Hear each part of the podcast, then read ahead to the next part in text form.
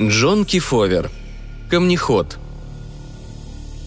Когда старый Керби Нессон начал в первый раз рассказывать тем, кто хотел его слушать, что камни, эти здоровенные валуны двигаются сами по себе по поросшей кустарникам пустоши, никто, конечно же, не поверил ни одному его слову. За Керби и раньше водились чудачества. Но вскоре об этом заговорил весь город. Однако в первый день Керби отказался вести кого-либо туда, где, как он уверял, наблюдалось это движение – он гордился теми странствующими камнями, будто с ними происходило то, что, по его мнению, давно должно было случиться. А нам он говорил об этом очень осторожно. Дескать, он всего лишь убедился в том, что камни передвинулись с места на место. Уверял, что подобное происходило не раз. Сказал, может объяснить, почему считает, что они сдвинулись с места. Некоторые камни он пометил мелом и измерил расстояние от них до колышка, которое воткнул в землю.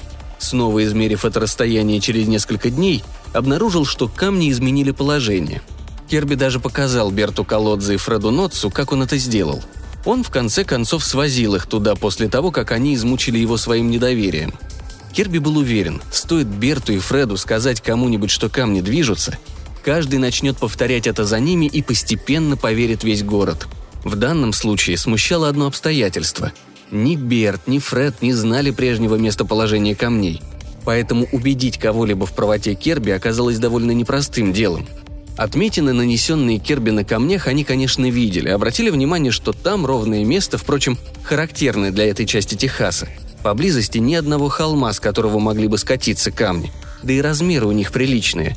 Каждый весил по меньшей мере несколько сотен фунтов.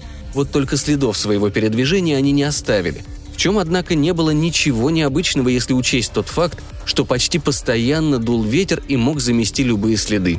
К тому же накануне шел дождь, он часто идет в эту пору. Керби предложил, чтобы Берт и Фред оставили на камнях свои метки, скажем, написали собственные инициалы и отмерили расстояние до колышка, который он воткнул в землю.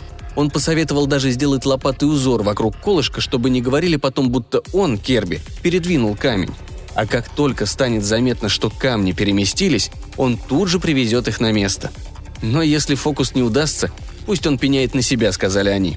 Вообще-то любопытно все это проверить. Да, они охотно приедут, посмеяться над ним или же убедиться в его правоте. Хотите верьте, хотите нет, но старый Керби внушал уважение, когда начинал говорить о своем единении с природой.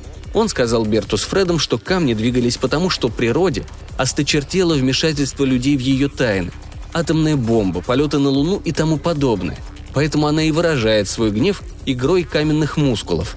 По крайней мере, так он это излагал, втайне восхищаясь собственной прозорливостью. Конечно, в известной мере сам факт движения камней был вторичным по сравнению с тем, откуда они вообще там взялись. Именно это заинтересовало Берта с Фредом в первую очередь, ведь в этой местности нет валунов столь большого размера – Правда, один-другой могут попасться, но никак не десяток сразу. Здесь встречаются мескитовое дерево или кактус, редкая поросль дубника, а в январе-феврале, когда идут дожди, появляются клочки жесткой травы. Но уж зато ветры в этих краях Ничто не устоит перед их напором, если не привязать покрепче. Хотя сдвинуть с места камни подобной величины ветру, конечно, не под силу. Как бы то ни было, Берт с Фредом обещали сюда вернуться. До города было миль 30, как только Керби даст им знать. Сам он обитал где-то неподалеку, но где находилась его лачуга, он не говорил, не желая, чтобы случайные посетители помешали его общению с госпожой природой. Через несколько дней Керби снова появился в городе и сообщил Берту с Фредом, что можно ехать. И те, прихватив с собой еще несколько человек, тотчас же направились туда. Берт вынужден был признать, что камни, помеченные им, на самом деле переместились, причем один из них на целых две сотни футов, а ведь весу в нем было никак не меньше 500 фунтов. Да еще на этот раз, и это отметили все, остались следы их движения. Накануне шел сильный дождь, и ветер еще не успел подсушить землю и замести их. Если бы Керби вздумал сдвинуть эти камни с места при помощи своего пикапа, или же какие-нибудь шутники решили забавы ради столкнуть их, навалившись целой группой, сохранились бы следы. А камня такой величины, чтобы его можно было сдвинуть в одиночку, там вообще не нашлось. К тому же Керби был слишком стар и немощен, чтобы справиться с подобным делом. Короче, следы могли оставить только сами камни. Напомню, было их около десяти, и каждый весил сотни фунтов. И вот теперь, когда Берт с Фредом, вернувшись в город, подтвердили, что Керби говорил правду, к их словам отнеслись совершенно иначе. И тот, и другой были солидными людьми и внушали к себе уважение. им сразу поверили. Правда, каждый захотел увидеть все собственными глазами, но день был уже на исходе, и поездку пришлось отложить. В тот же вечер в город заявился Керби, важный как павлин, точнее, как облезлый павлин. Но едва узнав, что на завтра почти все хотят ехать за город, будто сошел с ума. «Оставьте камни в покое!» – орал он. «А не то кому-то достанется!»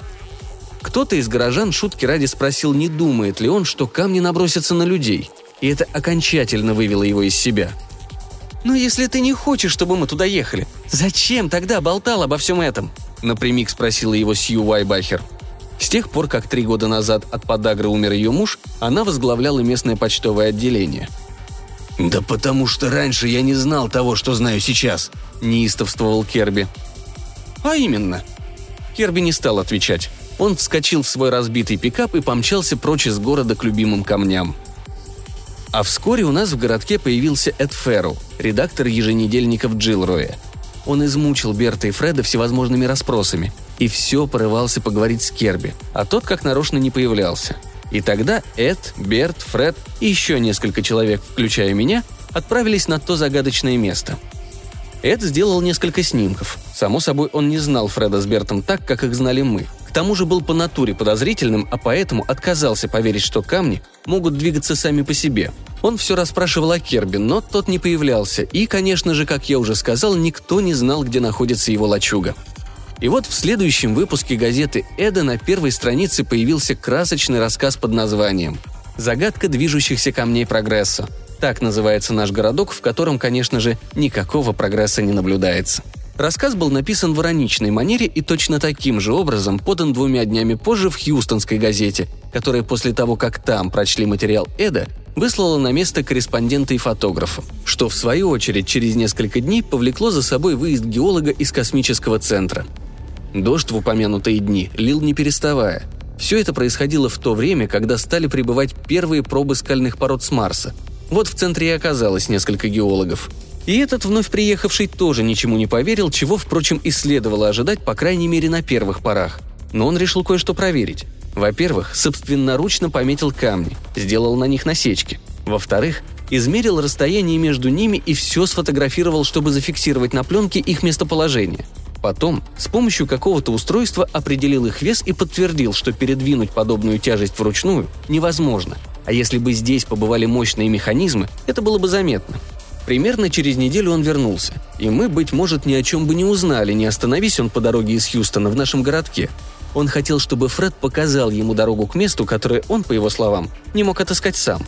И вот когда он, Фред, еще кое-кто и я в том числе приехали туда, все сразу убедились в том, что камни передвинулись, причем некоторые из них на сотни футов, но следов их передвижения мы не обнаружили – еще мы увидели, что кто-то, скорее всего Керби, замазал цементом насечки, сделанные на камнях геологом. Однако сам он по-прежнему не показывался. Никто не видел его с того самого дня, как он побывал здесь с Бертом и Фредом. И это неудивительно, ведь он обычно ведет скитальческий образ жизни. Геолог измерил расстояние, которое проделали камни, заглянул в свою книгу, сверился с картами и произвел расчеты. Потом пустил в ход какие-то приспособления. Закончив, заявил, что камни передвигает ветер. «Дует здесь, как в аэродинамической трубе», — сказал он и добавил, что мы находимся на дне высохшего озера, и камни, которые в нем залегли, почти незаметны, ибо сливаются с поверхностью грунта. Почва здесь песчаная и более твердая, чем в остальной части округи. Когда она размокает от дождя, грунт становится скользким, и при соответствующих условиях камни начинают двигаться. Вот так он все это объяснил. Кто-то ему поверил, кто-то нет. Среди этих последних, конечно, был Керби. Он подлетел на скорости в тот момент, когда все садились в машины, чтобы ехать обратно, и, взвизгнув тормозами своего старого пикапа, остановился.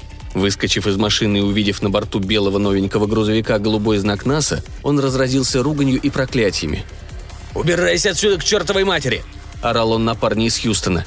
«Ничего вам, ублюдкам, не свято, ни Луна, ни Марс. Везде вы наследили, напачкали, везде все поотбивали и поотламывали. Притащили камни Вселенной туда, где им вовсе не место. Но уж эти земные камни вам придется оставить в покое». «Послушайте, сэр», — сказал геолог, сделавшийся таким же белым, как его грузовик. «Я ведь даже не притронулся к камням. Лично я на дюйм не сдвинул их с места. Это все сделали ветер с дождем». «Ветер с дождем?» – воскликнул Керби. «Ветер с дождем! Природа, вот кто сделал это!» И он указал рукой на небо. «Природа! Бог!» Окажись тогда в руках у Керби оружие, и он, я думаю, застрелил бы приезжего на месте. Он бросился вдруг к своему пикапу, и все, словно по сигналу, стали разъезжаться. Когда мы выехали на дорогу, посмотрели назад, он, кажется, держал в руках свое старое ружье. В последующие дни мы с Фредом продолжали разъезжать по округе. Как-то не верилось, что старый придурок начнет по нам стрелять. Но мы его ни разу не встретили. Однако в том, что камни движутся, сомнений у нас не было. Это происходило во время дождя, сезон дождей еще не завершился, от сильного ветра, что лишь подтверждало слова геолога. Камни двигались в том же направлении, в каком дул ветер, но в то, что ему под силу такие громадины, мы отказались верить. Однако, в отличие от Керби, никогда бы не согласились с тем, что это сделал Бог. Удивляться пришлось после. Однажды, приехав в то место, мы заметили, что камни движутся и при слабом ветре. Правда, накануне прошел дождь. В следующий раз мы обнаружили, что камни способны передвигаться даже и в безветренную погоду. Один из них отъехал аж на четверть мили, хотя дождя не было почти неделю, и ветра тоже. Причем это был самый большой из камней. Таким можно дом развалить. И он переместился на такое расстояние за столь небольшой промежуток времени. Я не случайно говорю небольшой промежуток, потому что в течение этих двух дней мне пришлось наблюдать за камнями. Проезжая мимо, я каждый раз сворачивал с дороги и вновь убеждался в том, что они не остались на месте. Но самое главное, все до одного камни увеличились в размере. Вначале я подумал, что это мне кажется, но через несколько дней, когда я уговорил Берта с Фредом поехать со мной туда, они сказали то же самое, но, как и я, не хотели этому верить. К тому же камней стало больше – ведь первое, что мы сделали, когда Керби привез нас сюда, пересчитали их. В самом начале их было 14, теперь стало 23. Откуда взялись остальные? А потом случилось нечто сверхъестественное. Мы поехали туда в начале марта. Дождя уже давно не было, но камни, теперь их оказалось 37, передвинулись почти на три четверти мили. Оставленные ими следы не успело занести песком. Ветра не было совсем – Конечно, на сырой от дождя почве они были бы более заметны, но даже так они бросались в глаза. Широкие и глубокие, настоящие борозды, камни-то огромные. Но больше всего меня поразило то, что они изменили направление движения. Сейчас их курс был прямо противоположен тому, которого они держались несколько месяцев подряд. Все камни двигались против ветра. Мы тут же позвонили геологу в космический центр, и он сказал, что приедет на следующий день. Когда мы прибыли на место, камни исчезли – все до единого. И исчезли, вероятно, не так давно, потому что еще виднелись следы, прочерченные именно сухой земле, а ветер в тот день был довольно сильным. Следы вели туда, откуда он дул.